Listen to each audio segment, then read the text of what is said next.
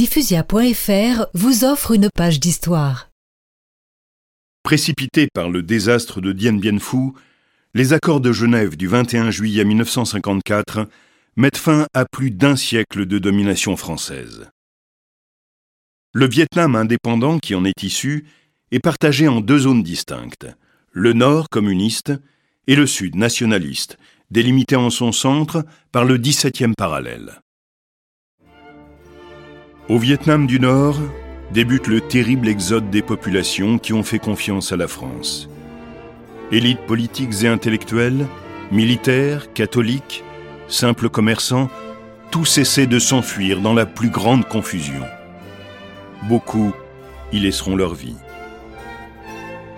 Dans le sud, les Américains étaient déjà là, trépignants, qui prennent le relais des Français. Très vite, la France s'aperçoit qu'elle n'est plus la bienvenue dans la nouvelle République du Sud-Vietnam.